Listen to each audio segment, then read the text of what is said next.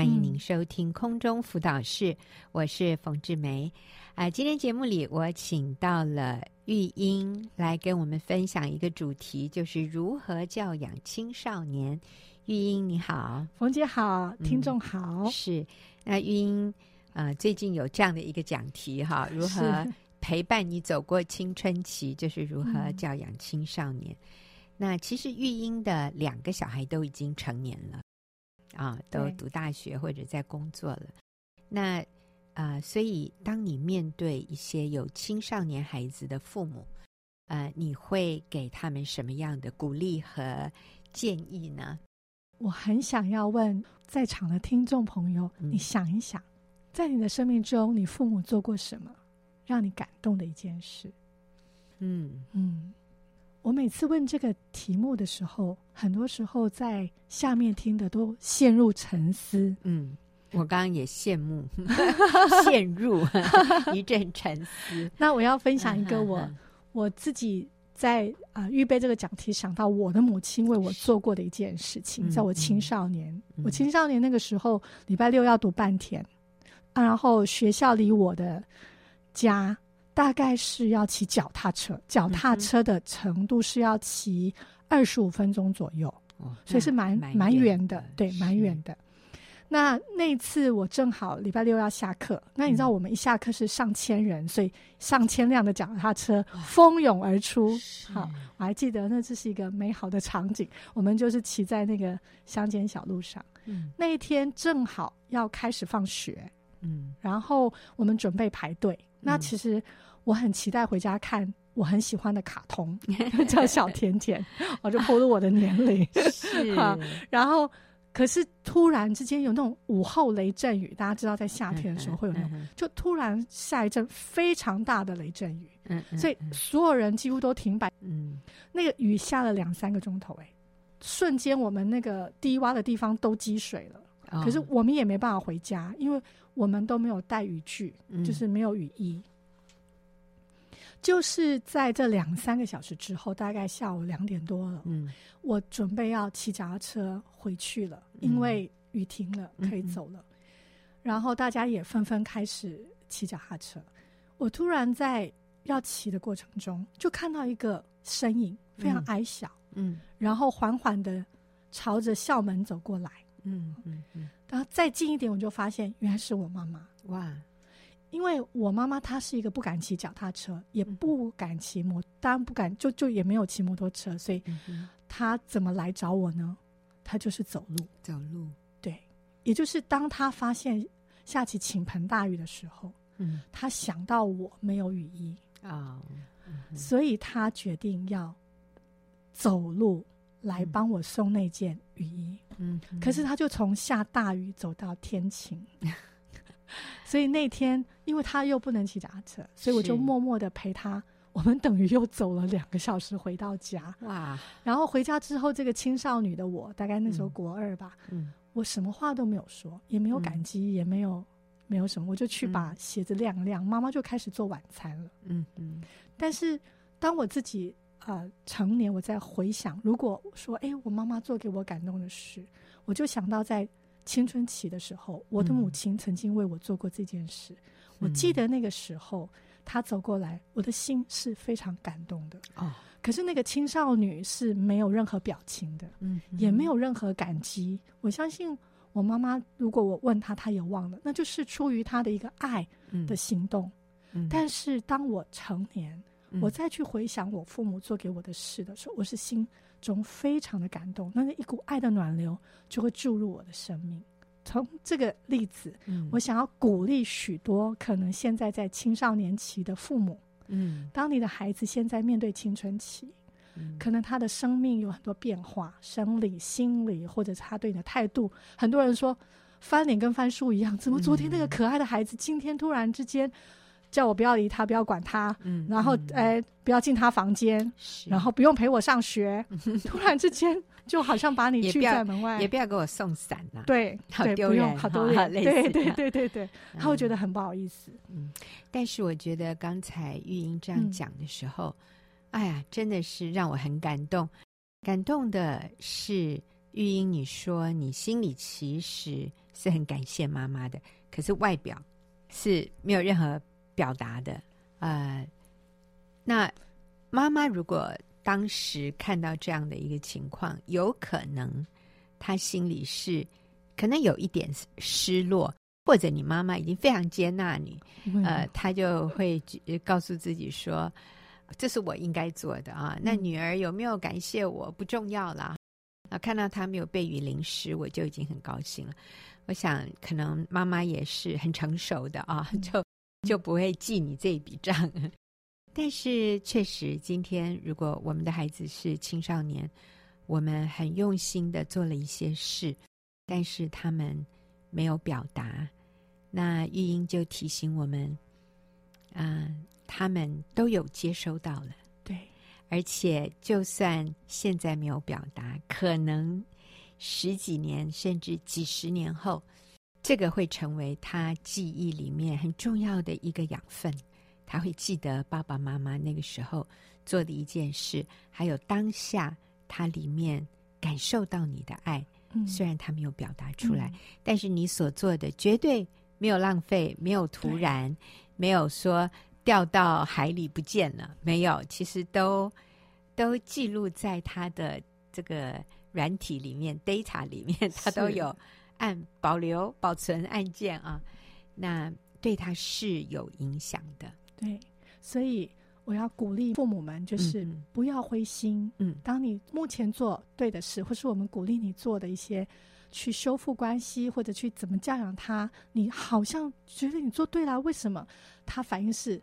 不高兴的，嗯，可能他是害羞，他是有很多他自己内心的冲突，嗯，他没办法用语言表达，嗯，但是那个东西一定会在他生命中产生影响力，是，所以各位父母，你很重要，你的生命里面你持续的成长，你给他爱的浇灌，那些爱都不会不见，这是我要先给大家一个鼓励，嗯。所以就是让我们先不要太挫折了，嗯，对。然后呢，啊、嗯。呃，所以我们跟孩子的关系记得不是点，是一个长时间的长线。线。嗯，所以不要急于一时，觉得好像想要立刻看到成果。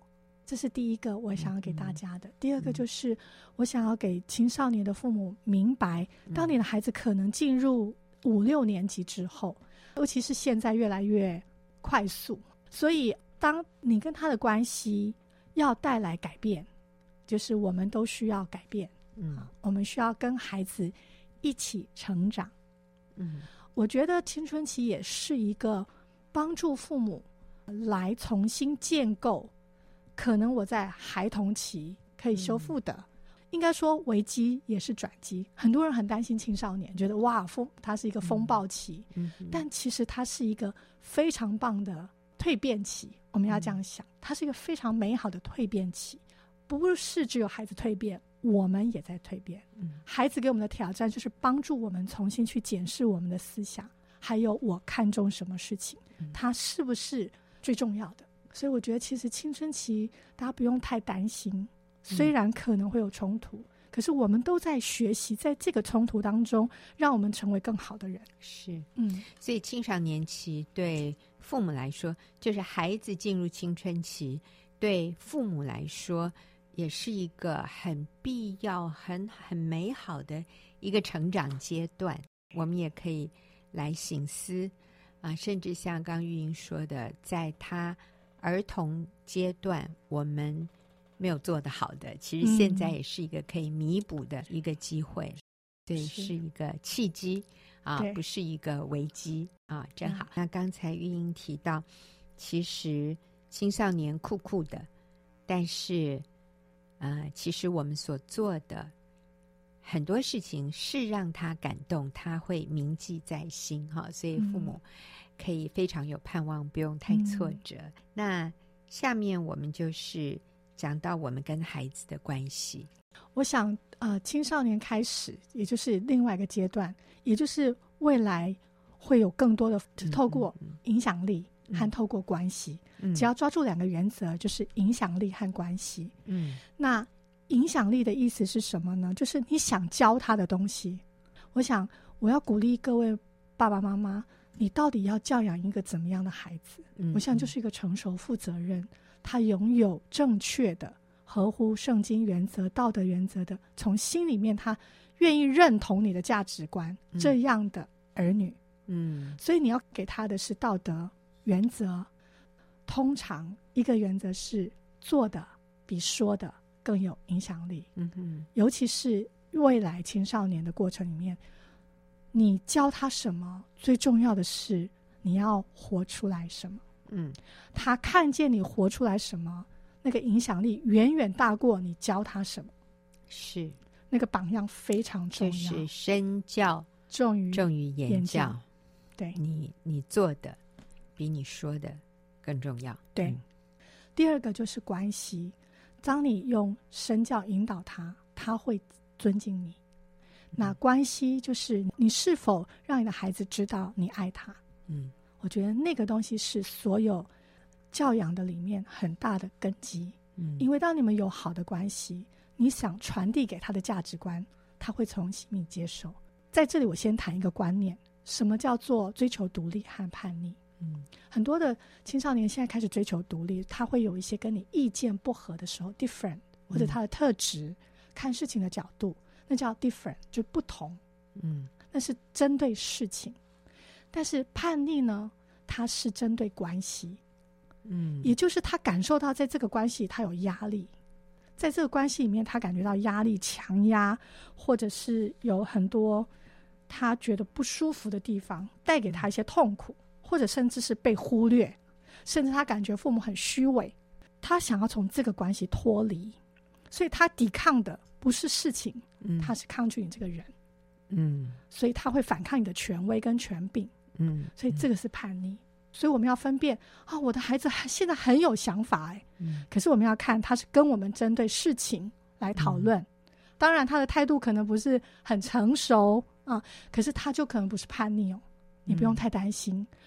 嗯亲子教养里面，第一个首先要恢复的都是关系，或是要建立的。对，玉英，你可以举个例子吗？嗯、像什么样的情况他是追求独立？嗯、什么样的情况我们可以说他是叛逆？好，追求独立，给我举一个例子。我儿子小时候一向非常的尊重和懂事听话，在我的心中，嗯、所以他是一个我说什么他基本上很 nice 会听的。我记得印象非常深刻是国中一年级那天，天气有点凉，秋天了。然后从小我就要他们里面加件啊、呃、棉的背心，然后外面再加上制服。你、嗯、通常那个制服都不是。嗯嗯嗯、那我儿子就那天早晨，我就看到他里面明明就没有穿内衣，就是一件薄薄的白色的制服。我就告诉我的孩子说：“哎，你去加件内衣，妈妈再载你去上学。嗯”他就突然对我说：“我为什么要加？嗯哼哼，我我今天不想加，我不觉得冷。嗯哼哼，我觉得这样很够。嗯，他是追求独立，嗯、他是表达他今天觉得他的身体的感觉告诉他他不能。嗯，但是那个时候我觉得很不舒服，因为他是第一次对我表达他不同的意见，他不想要听我的想法，嗯、所以我非常生气。嗯、那时候我就很不开心。”生闷气，我心里想，那我也不要载你去上学。他就说：“哦，那我自己走路。嗯”后来感谢主，我就说：“哦，好，我送你去上学。我知道那是我的问题，我需要调整。嗯、这个就是回来之后，我就想，现在他可不可以决定他要不要穿几件衣服？他已经国中十三岁了，这是他可以决定的。我要学习尊重他。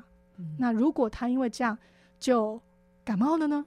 嗯，那也没有问题。”他他要学习开始去承担他做这个决定之后的后果，嗯，这是追求独立。是，那叛逆呢？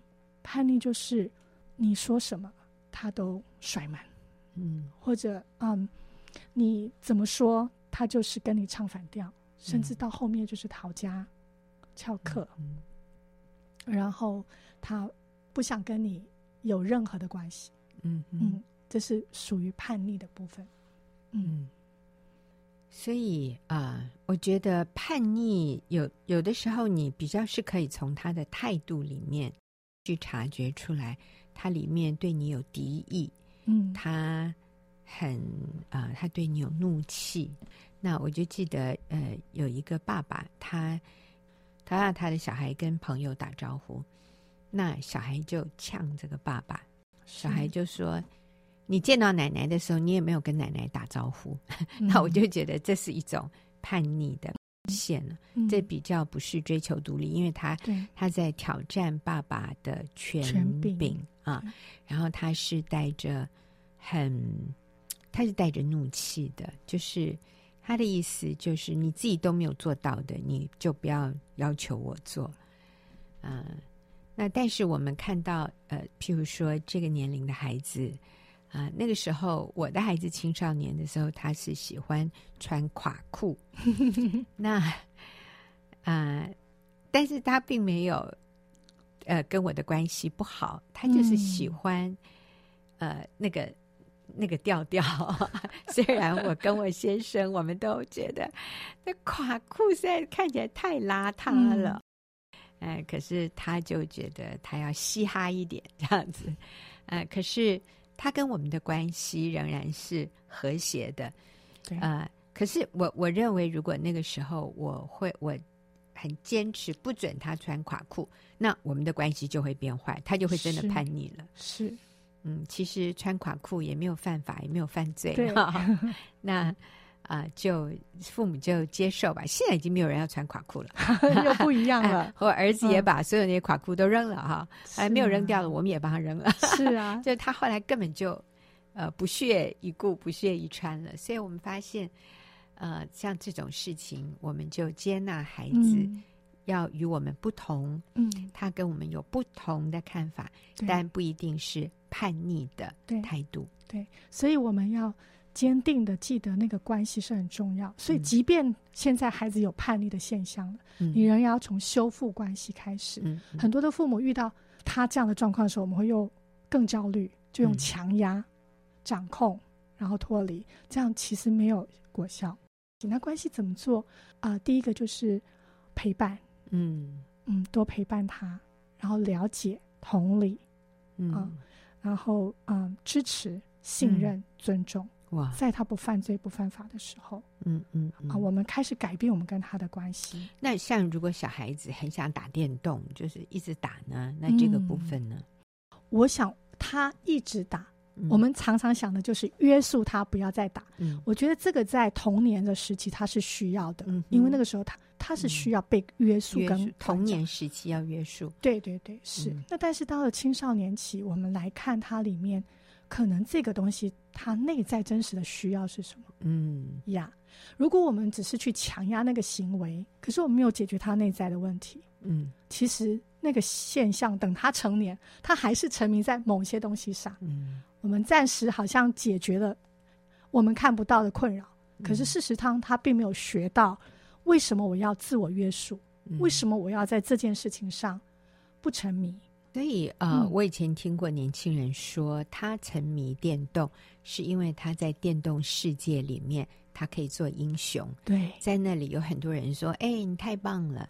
啊、呃，所以他要的其实是一种啊、呃、肯定，一种成就感，嗯、是一种别人啊、呃、羡慕他的眼光，或者别人觉得他很厉害的这样的一种。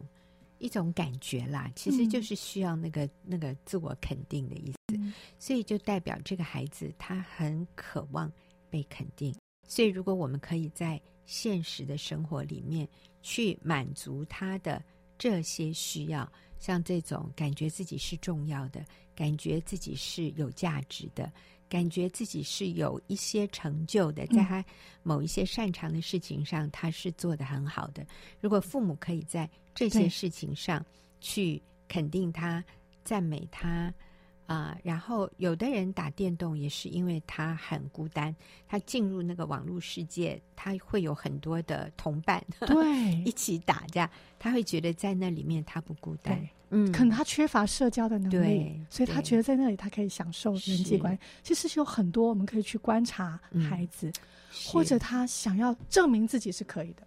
对、嗯、对对，所以啊、呃，我想，嗯、呃，青少年时期、呃、关系。最重要，那这个关系就是从陪伴、肯定、嗯、尊重、了解，甚至进入他的世界，嗯、而不是从外面一直规范、嗯、一直要求、强压，那这会适得其反的。嗯、好，我们好，谢谢玉英啊，呃，以后玉英会呃继续回来跟我们一起讨论啊、呃，跟青少年怎么相处这个部分哈。那我们现在要休息一会儿，等一下我们就进入问题解答的时间。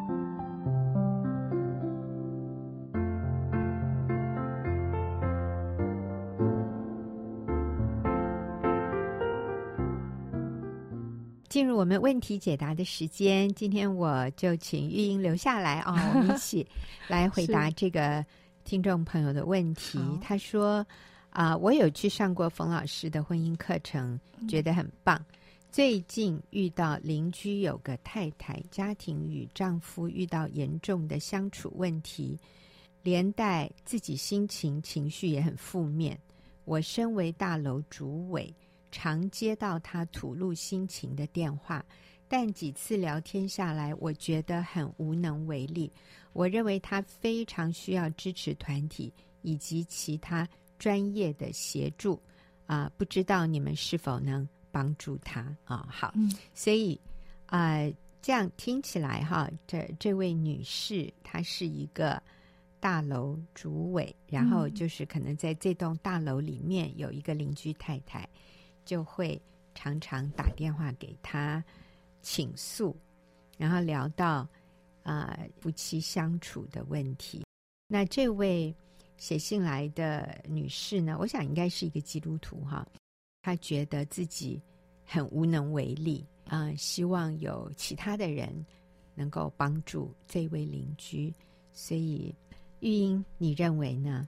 我认为第一个我要谢谢这位姐妹，嗯哼，她真的是很有爱心，嗯，而且我相信她在那里是有很有影响力，嗯，所以当这个人碰到困难，是。跟他谈完第一次之后，当他心里又忧愁走不下去，他就会想再来找你，嗯，所以你是一个很有影响力，我相信你是一个很温暖，嗯，然后他很乐意信任你。嗯，然后把家最隐藏、嗯、最觉得自己最痛苦的，嗯、甚至最负面的部分，都向你敞开。是、嗯，所以我觉得第一个是我看到你是一个非常有影响力、有爱心，对，然后让邻居、让别人很能够信任你的人。对，对、嗯，我觉得这位邻居太太一定感觉到对这个主委很有安全感，嗯、觉得跟你在一起就很有稳定力。对，而且他应该也觉得你是一个很温暖、很正向的人，呃，而且他把他的事情告诉你，他知道你是有分际的，啊、呃，你是懂得这个进退的，你不会呃把他的事情拿出去宣扬，然后、嗯、呃把事情越搞越糟。因为一般来说，夫妻吵架，我们最不希望的就是邻居知道，因为每天进出都要遇到，会觉得很丢脸。是，可是他竟然敢把他的家里的这个啊、呃，好像不是很风光的事情啊、嗯呃，甚至他觉得很很丢脸的事，嗯、告诉你啊，所以啊、呃，我觉得你说你觉得你无能为力啊。但是其实你已经做了很多了哈，是啊，当然私底下我们会我们会跟这位写信进来的朋友呃，告诉他怎么怎么把我们学员的资讯给这个朋友、嗯、给这个邻居。但是我想就从这位大楼主委哈哈，这位姐妹这位女士的这样的一个身份，我真的要说，嗯，其实我们每一个人在我们的社区里。在我们的朋友圈子里，我们都是可以发挥非常正面的影响力。Yeah, yeah. 你看，单单这一个跟你不是那么熟的一个人，一个邻居，嗯，他有非常现实的需要啊，呃，他需要朋友，他需要有人了解，而且这个人是跟他够靠近的，不是太遥远，他可以看得到的。嗯、呃，所以他敢告诉你，因为他觉得你可以帮助他。那但是呢，我认为也有一些人会很害怕，说：“哇，我千万不能让这样的人给我黏上哈。他如果黏上我，我们又住得这么近，他随时来我们家按门铃、打电话来，对我是一个骚扰，诶，对我是一个困扰哦。啊，所以我想，我们就要从两个层面来。”帮助提醒或者鼓励这位大楼主委啊，这位姐妹。第一个，我们说你好棒，一定让你的邻居们感受到一个一种安定力、一种智慧或者一种亲和力，所以他愿意把他的事情告诉你。嗯、那这个真的是你可以为主发挥影响力的机会。当然，我不这个这个姐妹没有说她是不是基督徒，但他有来上婚姻班。我在想，他应该也都有信仰这方面的接触。所以，首先我要告诉你，你好有影响力，你做得非常好。但是你说你觉得无能为力，嗯，可是我要告诉你，你已经做了很多，是一个专业辅导 才能做到的事。但是，其实上帝赋予我们。每一个人都有这样的影响力。当别人愿意向你倾诉，嗯，就代表他信任你，就代表他向你是敞开的。这是多么棒的一个机会！我们可以向对方表达，啊、呃，叫做同理啊、呃，就是哇，我了解你所说的，这真不容易。你怎么这么，你怎么这么能忍耐？你对你先生真的是很忍耐，很宽大。我我很敬佩你，所以你可以给他肯定，给他同理，告诉他你了解他现在情况真的不容易。然后我们也可以给予真理，就是我们可以鼓励他啊、呃，不要第一个想到的就是要用离婚解决。那对，你可以给他一些专业辅导这样的资讯，我觉得也是很好。但是他不一定会去。会去去寻求这样的资源哦，很多人一讲到要去看专业的，又要花钱，你知道，他们就却步了。嗯、所以我想常常是这种身边的友谊可以给他们的帮助是更大。嗯，那这个是很重要的啊。但是另外一方面，我们会怕被黏上，我们会怕被干扰，所以我们一定也要。设立界限啊、呃，因为你毕竟只是一个大楼主委，你不是大楼专业辅导员或者专任辅导员 啊。嗯，所以我们在啊、呃、遇到这样的一种情况的时候，我们需要设立界限。那第一个是时间上的界限，就是有一些时段你是不方便接电话，嗯、你是可以不用接电话的。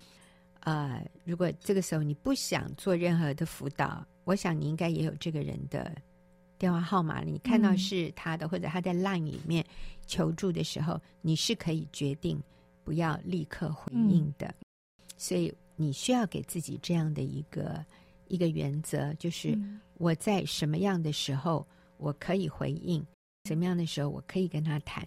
你自己里面要先设立一个时间，一个时段。嗯那还有，当你跟这个人谈的时候，你也要告诉他你现在只有多少时间。所以告诉他，哎，我现在只有五分钟哦，或者呃，我现在只有十分钟。这个对对方也是好的，他也知道他要自我约束，把他跟你的交谈约束在多长的时间里面。呃，那我也鼓励这位大楼主委的姐妹。啊、呃，我觉得这是你可以帮助对方一个很好的机会，所以我们不用害怕。是啊、呃，上帝既然把他放在你的身边，我觉得上帝也是乐意使用你去帮助他。当然，他可以来填这个学院妇女施工小组的单子啊、哦，嗯、对方是可以这样做，那那是另外一个管道。但是他跟你之间，我觉得这里也有上帝。很美好的安排。那所以我们刚才说的是，你可以把我们的学员传道会妇女施工的资讯传给他，因为其实这位女士写信进来就是进入我们的家庭施工的 email 啊，所以我觉得这位写信进来的朋友他已经有这样的一个管一一个对，我们的 email，然后怎么进入我们的这个系统，他甚至可以在上面留问题，所以我。我想这个部分已经 OK 了，啊，只是说我们鼓励这位朋友，你身为大楼的主委，其实也是上帝可以使用你的一个非常好的身份，哎，一个角色哈。那我们刚刚提到的就是，你单单让他跟你谈，本身你已经在给他很多的疗愈了呀。对那位。邻居太太来说，你已经对他做很大的帮助。虽然你觉得无能为力，可是其实你已经为力很多了。你已经做很多的事，是你自己没有察觉。好，那但是我觉得很多人会害怕，就是我怕这样子，将来他跟我没完没了。哎，他一直来黏我怎么办？那我要说的是，其实这是上帝给我们的机会。我们如果能够一开始我们就设立界限。其实这样的关系是可以非常健康的，我们不需要害怕。那呃，通常这个关系走样了，然后最后变成呃对方给我很大的压力，那其实我们都还是可以设定界限的啊。所以在这里我举一个例子哈，啊、呃嗯，那就是今天早上我们也是有一个课程，课程结束以后就有一位女士，她说嗯、呃，她要来跟我谈，那我就说好。你等我一下。其实他说他要跟我谈的时候，他就开始讲他的问题了。那这时候我就立刻制止他，我说不好意思，我们到后面去谈。因为我早上穿着高跟鞋呀，哎呀，我要赶快换成那个球鞋、平底鞋，我脚才舒服一点。所以我请他等我。那这个就是在设立界限。我不是就让他一直讲一直讲，然后我就被他卡在那里哈。那其实不是，我需要到。讲台后面的房间，我要去换鞋子，嗯，我要把我的东西放下来整理整理。那然后后面我们的书摊，我要做一些交代。后呢，大概三分钟之后，哎、嗯，我自己的事情处理好了，然后我走出来，我就跟他在等我，所以我请他等我一下，他也非常有礼貌的，他就等我。然后我就走到前面，我说：“哎，我们现在可以谈。”可是，一坐下来，我就跟他说。我大概只有三到五分钟的时间哦。嗯、好，那因为我们这个不是一个专业的什么辅导的一个时段，嗯、所以我就必须告诉他我现在只有多少时间。我说我只有三到五分钟的时间，他就说好，没问题。所以各位，你有没有看到？其实我一开始我就在建立一个彼此尊重。我告诉他我能做多少。到了什么样情况？抱歉，我就不能，我就不能继续了。那所以他就知道，他要在很短的时间告诉我他的问题。结果呢，他的问题就是一个婆媳问题。那当然，在这个婆媳问题里面，他确实有受到很深的伤害。嗯、所以我就我需要先同理他。我就呃，其实一开始的时候。我很想告诉他答案，但我觉得不行。可是你看，我也冲出来，我就说：“嗯，那你从今天我们上的课，你觉得你可以做什么？”然后我就觉得不对，不对，我应该先同理他。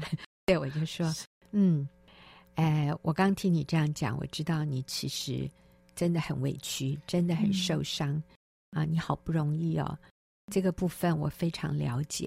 你知道我这样讲的时候，他就觉得比较放松了，因为他觉得。”被了解，所以我就再问一次：那你听了今天的课，你觉得现在你可以怎么做？好，所以各位，我要说的是，嗯，因为在上课的时候，我我们已经讲了很多的真理，所以这时候我不需要告诉他真理是什么。嗯。那我们今天上课的时候，我讲的最主要的一个重点就是，我不能改变别人，我只能改变我自己。好，那所以呢，我就问他这个问题。嗯。那你听了今天我们这样的一个课程，你觉得你现在可以做什么？嗯、你知道，当我问他这个问题的时候，我突然发现，哎，你从他的眼神，你都看得出来，他他清醒了，他就有一点清醒，嗯、而不是一直困在他那个非常受伤的情绪里。啊，我先同理他，然后我问一个引导性的问题，嗯、一个开放性的问题、嗯，你觉得你现在可以做什么呢？他就说。他想一想，他说：“哎，我想就是我先生今天回来，我不用再跟他讲公婆的事了。”我说：“哇，这真是一个好主意耶！”对，我说：“哇，你能够做到这点了不起。那不能谈公婆的事，那你觉得你们可以谈什么呢？”他就一片空白，他说：“我不知道。”哎。我说那没有问题，你就先只做你觉得你该做、你可以做得到的，就是今天不要再跟先生谈公婆的问题了。我说：“那你觉得这一点你可以做得到吗？”他说：“我想应该可以。”我说：“这样就好了啊！要讲什么不重要了，至少不要跟先生抱怨他爸妈的问题。”然后我就说：“那我来为你祷告。”他就说：“好。”那我们就简短的祷告。各位，你相信吗？我真的是在五分钟就把这样的一个谈话结束。他非常按照我给他设的这样的一个一个范围，我觉得这位女士超级超级棒的。她虽然在很大的困难当中，可是她愿意约束她自己，就是在三五分钟内把她的问题讲给我听，然后他也接受。我的问题，然后回答这个问题，然后他最后想出来的是一个他可以做得到的。我没有告诉他说，我觉得你今天回去应该去跟你公婆道歉，或者跟你先生道歉。嗯、拜托，这个他做不到，这是我想的，这不对。他认为他可以做到什么？他说他至少可以做到不要再抱怨啊、哦！我就觉得太棒了，而且他觉得这是他可以做得到的。所以你看哦。我不是以一个专业辅导的身份在帮助他，嗯、我就是以一个他临时要问我一个问题，然后我就反问他一个问题，嗯、我先同理反问他一个问题，还有我设立界限，然后我认为他有得到很具体的帮助，而且我觉得他离开的时候，他里面是放松的。我认为这是每一个朋友都可以做得到的，只要你是某一个人的朋友。这个人有需要，你可以做到这么一点点，对他就是很大的帮助。他不一定需要去找专业辅导。对，玉英，你最后帮我们做一个简短的结论。当有人来寻求帮助的时候，我们可以怎么样？一二三的帮助他。嗯，我们首先告诉他，我们现在有多少时间？嗯，我想我现在可能有三到五分钟，最多就是十分钟。嗯哼，前面先了解。让他说说，嗯，大大概到一个程度了，你就要开始说，嗯、哦，你请你插花，嗯、哼哼。然后他说，哦，真的这种状况非常不容易，嗯，你就插进来讲，你插进来说，时间对对，差不多，你就插进来说，哎，真的是不容易啊、哦，我看到你在哪个部分哪个部分，啊，真的是不容易，嗯，真的是辛苦了，嗯，你觉得你现在？那这当然，我们有一些原则。我记得我们在节目中曾经谈过十个信念，嗯，合乎真理、合乎圣经的十个信念，很很常用的都是我不能改变别人，嗯，我只能改变自己。如果他是基督徒说啊，神真的是，哎呀，就神才是我们一切需要的源头，或者就是一句简单的说，哎呀，真的啊，那我想到了，真的我们没办法改变别人，只能改变自己。那你觉得在你这个状况里，你能够做什么？这个就是真理的回应，嗯，让他就像刚文说，让他自己去思考。然后他如果说不知道，哦，好，那你如果想到一个简单的，你说你这样你可以做到吗？嗯这样你觉得你可以吗？